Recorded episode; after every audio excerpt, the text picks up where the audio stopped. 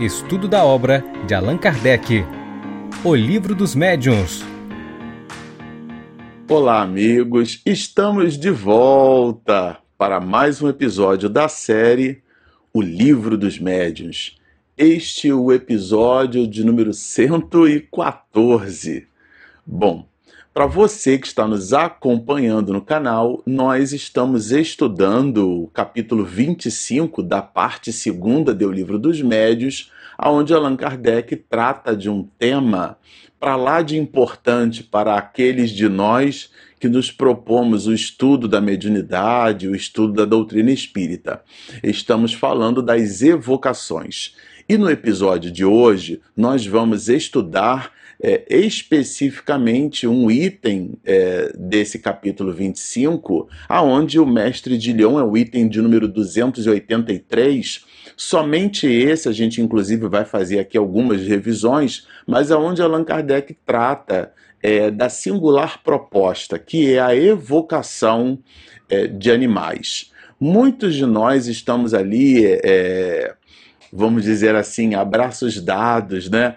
É, literalmente, inclusive, com os nossos bichinhos, os nossos animais, aqueles de nós que possuímos animais em casa, é, temos apreço, carinho, estima é, por animais. E às vezes, né, um cachorro, por exemplo, vive 10 anos, 12, em alguns muitos casos chega até a passar dos 15, mas uma hora eles se vão. E na historiografia de vida desses animais conosco, eles se tornam quase que um membro da família, né? E nessa perspectiva, quando da ausência desses animais, eu me lembro que na infância nós tínhamos um cachorro, né, um pastor alemão, e a gente colocou, minha avó materna colocou um nome muito curioso nesse cachorro, chamava-se Fly, que em inglês significa mosca, ou então o verbo voar, mas era um pastor alemão. Quando ele apresentou uma patologia muito severa e ele, é, enfim, é, morreu, é, a gente sentiu muito, eu e minha irmã. Então, os animais realmente eles produzem nessa interação conosco é, esse sentimento que a gente acaba desenvolvendo por eles. E nessa perspectiva, as mais das vezes, algumas pessoas podem querer ter né, com os seus bichinhos. Há inclusive quem diga dentro dos processos de inteligência rudimentar que esses animais apresentam características até humanas. Tem gente que nós já assistimos esses vídeos de pessoas assim que filmam animais abrindo portas, se movimentando e realmente apresentando características de inteligência. E aqui o item 283 trabalha um pouco esses mecanismos de legitimidade no sentido de buscar evocar esses mesmos animais. Então, o episódio de hoje trabalha esse assunto, evocação de animais. É, o capítulo 25 é, Allan Kardec estuda conosco a possibilidade legítima, repito, legítima, da evocação dos espíritos, apresenta alguns pontos de observação desses mecanismos é, de evocação, e agora, aqui no, no item 283, ele vai se nos apresentar a evocação de animais. Para a gente mergulhar especificamente no item, eu estou aqui com o meu inseparável tablet, né, o meu inseparável inseparável iPad, nós resolvemos recolher um material é, que nós já estudamos aqui no canal, mas que a gente considera um material basilar, uma referência básica. E sempre gosto de lembrar que básico não é sinônimo de fácil, básico é aquilo que representa a base ou alicerce. Então, a gente pavimenta o edifício é, do nosso conhecimento em cima de um alicerce consistente, sólido, inclusive proporcional à quantidade de pavimentos que a gente deseja elevar. Se você deseja um prédio de 30 andares, a sua fundação será uma. Se você deseja um prédio, um edifício, né, com 100 andares, portanto longo, pesado, né? É, certamente a sua fundação o seu alicerce, a sua base deverá ser outra. Então, a consistência da progressão do nosso conhecimento está na razão direta da atenção que a gente deu para os elementos básicos do nosso conhecimento. Primeiro, a gente aprende que a multiplicação é uma sucessão de somas, e na faculdade de engenharia a gente faz conversão de coordenada polar em log neperiano usando uma calculadora 12C. Mas é, isso significa dizer que tudo isso começa nos elementos basilares. A gente precisa ter domínio, um conhecimento consistente da base. E é justamente sobre essa base que a gente vai buscar recordar é, eu estou aqui com o meu livrinho, olha, é, o nosso livro dos médios, além do material digital, eu, eu, confesso a vocês que eu gosto bastante de livro de papel. E nesse livro de papel, é, na verdade, a gente já tem esse conteúdo expedido aqui no canal, é, gravado, a Regina faz uma edição fabulosa. É, a gente pretende recordar o, um item muito importante, que é o item 159 do capítulo 14 do Livro dos Médios. E lá Allan Kardec diz o seguinte: todo aquele que sente, num grau qualquer, a influência dos espíritos é, por esse fato, médium.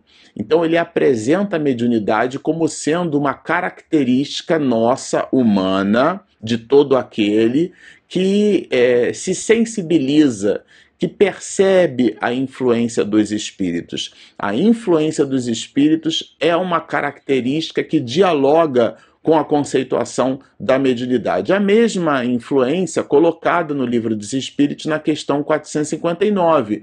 Influem ou influenciam os espíritos em nossos pensamentos e atos? E a resposta é: de ordinário são eles que vos dirigem, né? É, ou seja, nós estamos, como nos diz Paulo de Tarso, rodeado por uma nuvem de testemunhas, o que implica depreender que os espíritos estão a todo momento nos influenciando. Então, a influência, esse mecanismo de comunicação com eventualmente aquilo que não podemos ver né, com os olhos, é, a, a visão é uma, é uma percepção, é um sentido físico mas a mediunidade é uma percepção é, extra extracorpórea, muito embora esteja fincada essa percepção nos elementos materiais que o espírito imprime no corpo físico quando da sua reencarnação.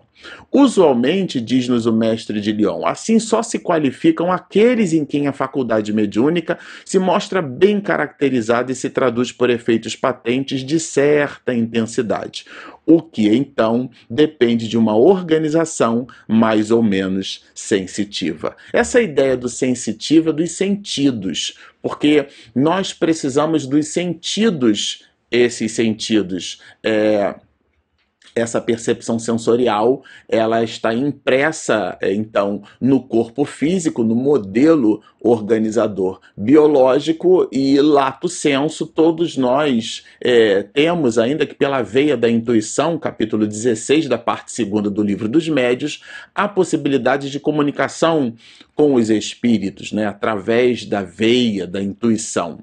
É, mas alguns, muitos, apresentam especificidades na mediunidade, que ele, Allan Kardec, vai chamar de médiums especiais, no próprio capítulo 16, onde desenvolve o quadro sinótico, com as especialidades. Quem lê com um pouco de pouco menos de atenção o capítulo 16, vai encontrar ali o título Médiuns Especiais, a pessoa vai achar que Allan Kardec está falando de pessoas sensacionais, extraordinárias, e não. Médiuns especiais significam as especialidades da mediunidade. Ele apresenta vários ali, é, trabalha dentro desse conceito chamado de quadro sinótico. Nós já colocamos esse material aqui, inclusive disponibilizamos na nossa página, nós, o nosso projeto Espiritismo e Mediunidade tem uma página na internet, mediun, espiritismo e mediunidade.info, tudo junto em minúsculas, né? não tem espaço, não tem nada, espiritismo e mediunidade.info. É, no nosso menu direita vocês vão encontrar uma seção de download e lá vocês vão encontrar um mapa mental que nós construímos a propósito é, desse quadro que Allan Kardec construiu no capítulo 16. Eu não inventei nada, né? o mapa mental, quem construiu fomos nós, mas a, a, a espinha dorsal, o todo o material desse mapa mental foi realmente construído por Allan Kardec, que lá no século XIX ele chamou de quadro sinótico, e a gente usou uma ferramenta de mapa mental para fazer uma espécie de transposição do que estava escrito num formato de texto para esse mapa. Eu super recomendo que vocês deem uma olhada ali e ali a gente entende a ideia das especialidades da mediunidade. Por que, que a gente está falando sobre isso ou começando o estudo sobre evocação de animais falando sobre esse assunto? Porque é muito importante a gente entender o conceito é, relacionado à, à mediunidade. Né? Se a gente tomar por nota, por exemplo, o Livro dos Espíritos, a gente separou aqui alguns trechos do Livro dos Espíritos. Esse também é um livro bem cansadinho nosso, né? Que a gente tem. Aqui a gente vai encontrar, é, na questão de número 607, igualmente uma informação é, basilar, uma informação básica, uma informação de alicerce. É, Allan Kardec propõe na, na indagação de número 607 o seguinte: dissestes, e aí ele que ele recorda que está na 190, que o estado da alma do homem na sua origem corresponde ao estado da infância na vida corporal. Faz uma relação, né, entre o estado da alma do homem na origem e o estado infantil do próprio homem.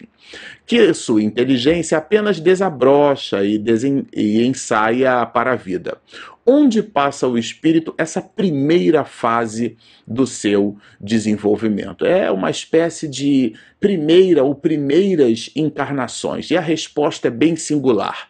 Numa série de existências que precedem o período a que chamais humanidade. Então, antes do estado de humanidade, essa, esse estado que a gente na antropologia vai chamar de Homo sapiens sapiens, o homem que sabe, né? É, René Descartes, que inaugurou a filosofia, é, é, filosofia moderna, né? A partir do século XVII, ele tem uma exortação muito conhecida pela maioria, né? Cogito ergo sum, isto é, penso, logo existo. A capacidade, do ponto de vista ontológico, a capacidade cognitiva, nossa capacidade de pensar, é o que nos distingue de todos os outros seres vivos por sobre a face da Terra. E o desenvolvimento dessa condição cogni é, cognitiva, colocada pela questão de número 607, está amealhada ou foi amealhada anteriormente. E na 190, para a gente fazer um salto aqui, a gente vai entender numa pergunta bem simples e bem objetiva de Allan Kardec: qual o estado da alma na sua primeira encarnação? E o estado é o da infância na vida corporal. A inteligência, então, apenas desabrocha, a alma se ensaia para a vida. Então, nessa perspectiva, a gente vai entender o, o, início da encarnação dos espíritos. E que início é esse? Se nós tomarmos aqui por referência também um material que nós já estudamos no capítulo 22, que trata da mediunidade nos animais, a gente vai entender um pouquinho mais lá para frente, no item 236, é, uma reflexão interessante. Que é um médium? É um ser, é um indivíduo que serve de traço de união é, aos espíritos, para que estes possam comunicar-se facilmente com os homens. Espíritos encarnados. Por, por conseguinte, sem médium não há comunicações tangíveis, mentais, escritas, físicas, de qualquer natureza que seja. E mais adiante ele arremata aqui quando trata dos mecanismos de intercâmbio entre criaturas inteligentes. A mediunidade, ela é um intercâmbio entre almas que se dá através de um elo chamado perispírito, que é o corpo do espírito, aonde uma espécie de similitude vibratória acontece e nessa similitude uma espécie de conduto, de conduíte, de fio condutor, a mensagem que trafega ali como se fosse um pulso elétrico, aquela mensagem é o pensamento do espírito que vai decodificado pelo médium e ele então repete esse mecanismo quando nos diz assim, né? É, Repeti-lo-ei ainda. O vosso perispírito e o nosso procedem do mesmo meio, são de natureza idêntica, são, numa palavra, semelhantes. E ele vai dizer que é, efetivamente que os, os espíritos, o princípio inteligente, é, no estado primordial do seu desenvolvimento, ele ainda não possui é, essa consciência de si mesma, né? Então, esse estado inicial que, procede, que precede ao estado de humanidade. Nesse sentido, é, é, é, não é possível estabelecer comunicação com o princípio inteligente é, que está ali no seu processo de desenvolvimento por um motivo muito simples: pela ausência de similitude vibratória entre os animais e os homens. Então, nesse sentido, é, considerando que a mediunidade é esse intercâmbio que se faz através é, de perispírito a perispírito, nós já estudamos isso aqui, os mecanismos de glossolalia, de xenoglossia, qual seja a possibilidade do médium expedir comunicação em outros idiomas, a comunicação se faz através da transmissão do pensamento. E o médium funciona como um modem, né? esse equipamento que a gente tem na nossa residência para poder permear na nossa casa é, o sinal de internet, seja ele cabeado ou wireless, né? quer dizer, sem fio. Né? A gente está falando do modem porque ele modula e demodula o sinal. Então ele é capaz no cabo, por exemplo, o cabo de rede que a gente chama, ali acontece uma transmissão de pulso elétrico. Então a gente faz a transformação daquele sinal de pulso elétrico para os entendidos de comunicação. Aquela, aquilo é uma camada que a gente chama de camada 1 no modelo OSI, né? Depois a gente vai para a camada de nível 2, nível de enlace, depois nível 3, que é o nível de rede, nível 4, o nível das portas de comunicação, até chegar nas camadas mais acima, de nível 7, que são as camadas de protocolo de comunicação, né? Se você digita no seu navegador, por exemplo, http dois pontos barra barra ou https dois pontos barra barra, isso fica lá no canto superior esquerdo do seu navegador, também chamado de browser, né? É, bom, esse navegador, quando você coloca ou percebe ali essas instruções, essas letras, aquilo é um protocolo de comunicação, Hypertext Transfer Protocol. E esse S é de security. Esse protocolo trafega na rede de modo seguro. Um protocolo de comunicação é uma forma de comunicação. Na infância a gente tinha aquela brincadeira que a gente fazia na, na língua do P, né? para tentar ofuscar um pouco ou deixar pouco entendido pelas outras pessoas. Então a gente separava as palavras por sílaba, introduzia a letra P e ficava falando rapidinho para tentar ofuscar, né? Pivô, PC, PE, espetar, e a gente, quer dizer, você está, mas colocava o P na frente. A pessoa já conhecia, ou algumas pessoas conheciam, e faziam uma espécie de decodificação, de demodulação daquela informação.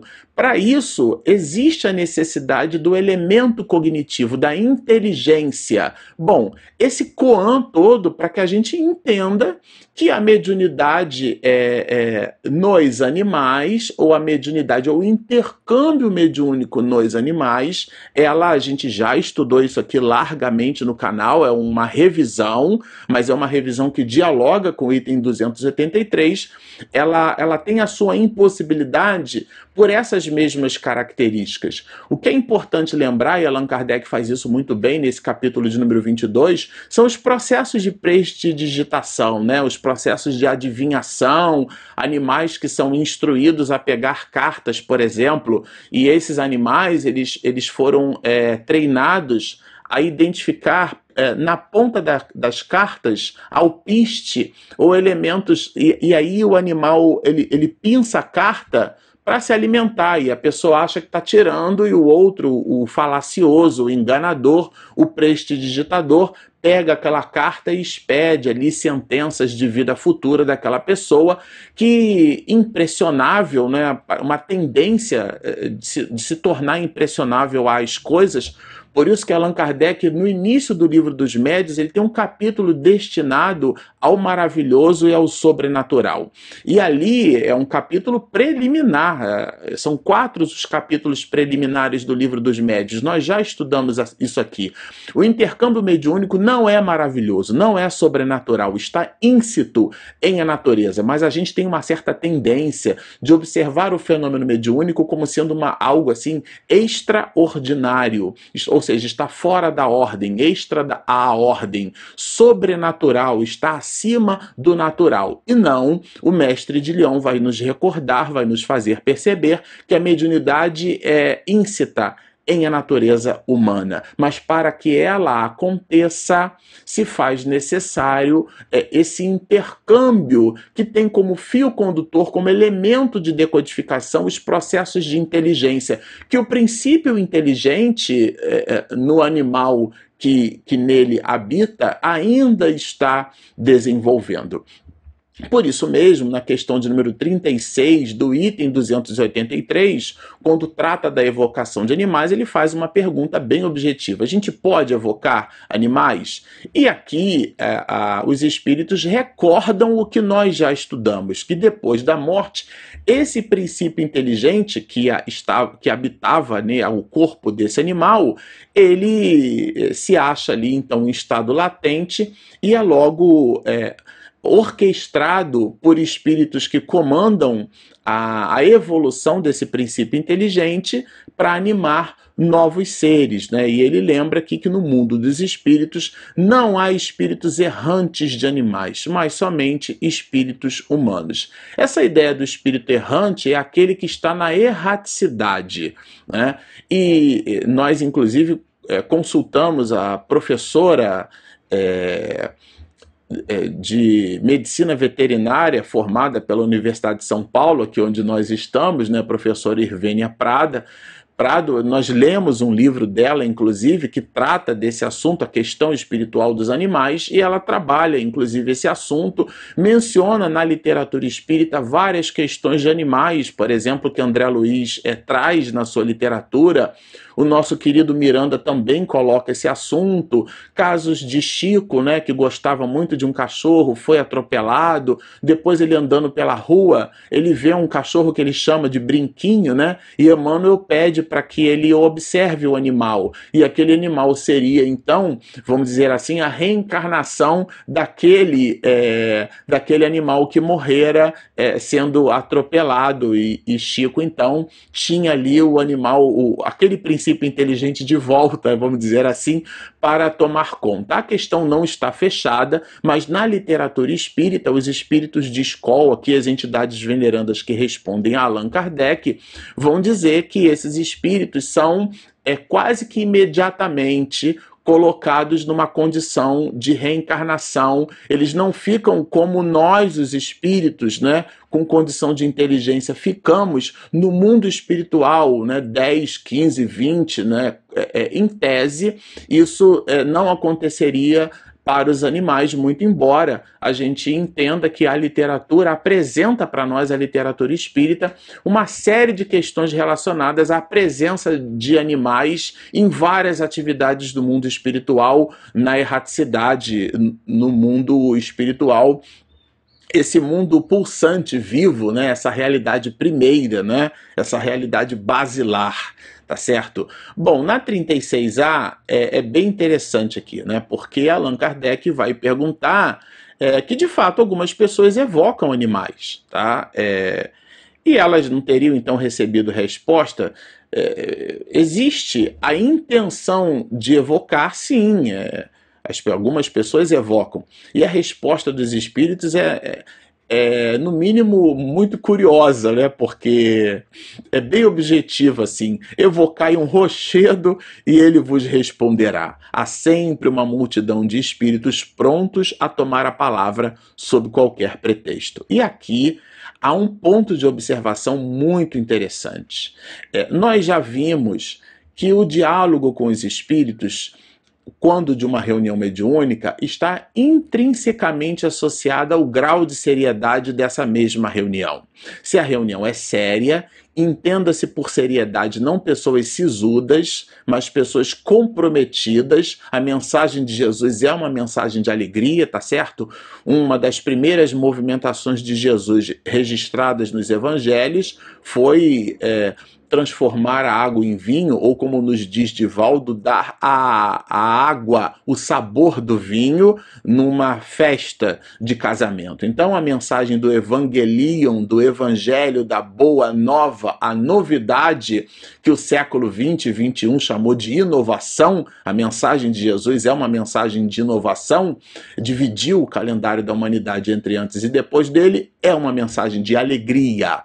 Então, nessa perspectiva, pessoas sérias, reuniões mediúnicas sérias, são aquelas que não possuem ou não têm é, propósitos é, que o próprio Allan Kardec, o próprio mestre de Lyon, na obra. É, vai, vai chamar de frivolidade. Então, a frivolidade é, a, é aquele objetivo de curiosidade inócuo não é uma reunião com um propósito consistente, como uma reunião que visa ali, por exemplo, a assistência espiritual, o diálogo com os espíritos no sentido do conforto, da transmissão da solidariedade. Afinal de contas, pode ser eu quem esteja na tua condição, porque o fato de eu estar encarnado aqui, dialogando contigo, não me coloca numa posição superior a você, espírito. Somos todos irmãos de jornada e ele se sentir acolhido, né? Meus discípulos serão reconhecidos por muitos se amarem. Essa é a abordagem de uma reunião séria. Quando a reunião não vai carregada desses elementos, qualquer espírito aparece. E é muito natural que um espírito é, cercado de gracejo, aqueles pseudo-sábios, os espíritos batedores, colocados ali é, depois das questões de número 100 da obra O Livro dos Espíritos. Esses espíritos, porque são na verdade nada mais, nada menos que homens e mulheres que animaram personagens por sobre a face da Terra, Allan Kardec deixa isso bem claro no estudo do, da doutrina espírita. O fato de serem espíritos não os tornam criaturas sábias nem melhores nem piores do que ninguém. São simplesmente como nós. E o caráter é o que vai determinar é, o grau de importância né, é, que a gente efetivamente deva dar para essas respostas. Espíritos falaciosos, espíritos frívolos, porque estão vinculadas às reuniões igualmente frívolas, vão se servir até para produzir gracejo, né? Alguém que evoca um animal, ele vai lá e responde. Então aqui Allan Kardec trata na sua observação, né? É, que pela mesma razão, se evocarmos um mito, né, ou uma personagem alegórica, eles responderão. Mas quem responde, né? Algum espírito responderá por eles e lhes tomará o caráter e as maneiras. Então, não é a pessoa quem está falando, é alguém que, porque a reunião não tem um propósito consistente, faz uso da palavra através da psicografia, através da psicofonia, fica todo mundo impressionado, ó, mas na verdade o espírito está rindo do outro lado, né? E ele apresenta aqui um, um, é, um Allan Kardec, né, uma ave, né, um mitancilgus, é, um, é uma espécie de ave, né, que aí um, um determinado homem é, no jardim observou um ninho e de repente ele viu que o ninho não estava mais ali, tá? É, e bom, ele fez ali um processo de evocação, né? Certo dia o ninho desapareceu, diz Kardec, né? E ele percebeu é, que o ninho não estava ali, buscou uma resposta, e a resposta, olha, indo verificar, encontrou tudo certo. Porque não acuseis a ninguém, diz o Espírito, e tranquiliza-te quanto à sorte de, teus filho de meus filhotes. Foi o gato que, saltando, derrubou o ninho encontrá-lo-ás debaixo dos arbustos, assim como os passarinhos que não foram comidos. E aí, claro, quem deu essa resposta foi a, a mamãe passarinho? Não foi, né? Foi um espírito que tinha conhecimento, né? Que conhecia a história, né? Então a gente deve realmente desconfiar das aparências, diz-nos Kardec, né?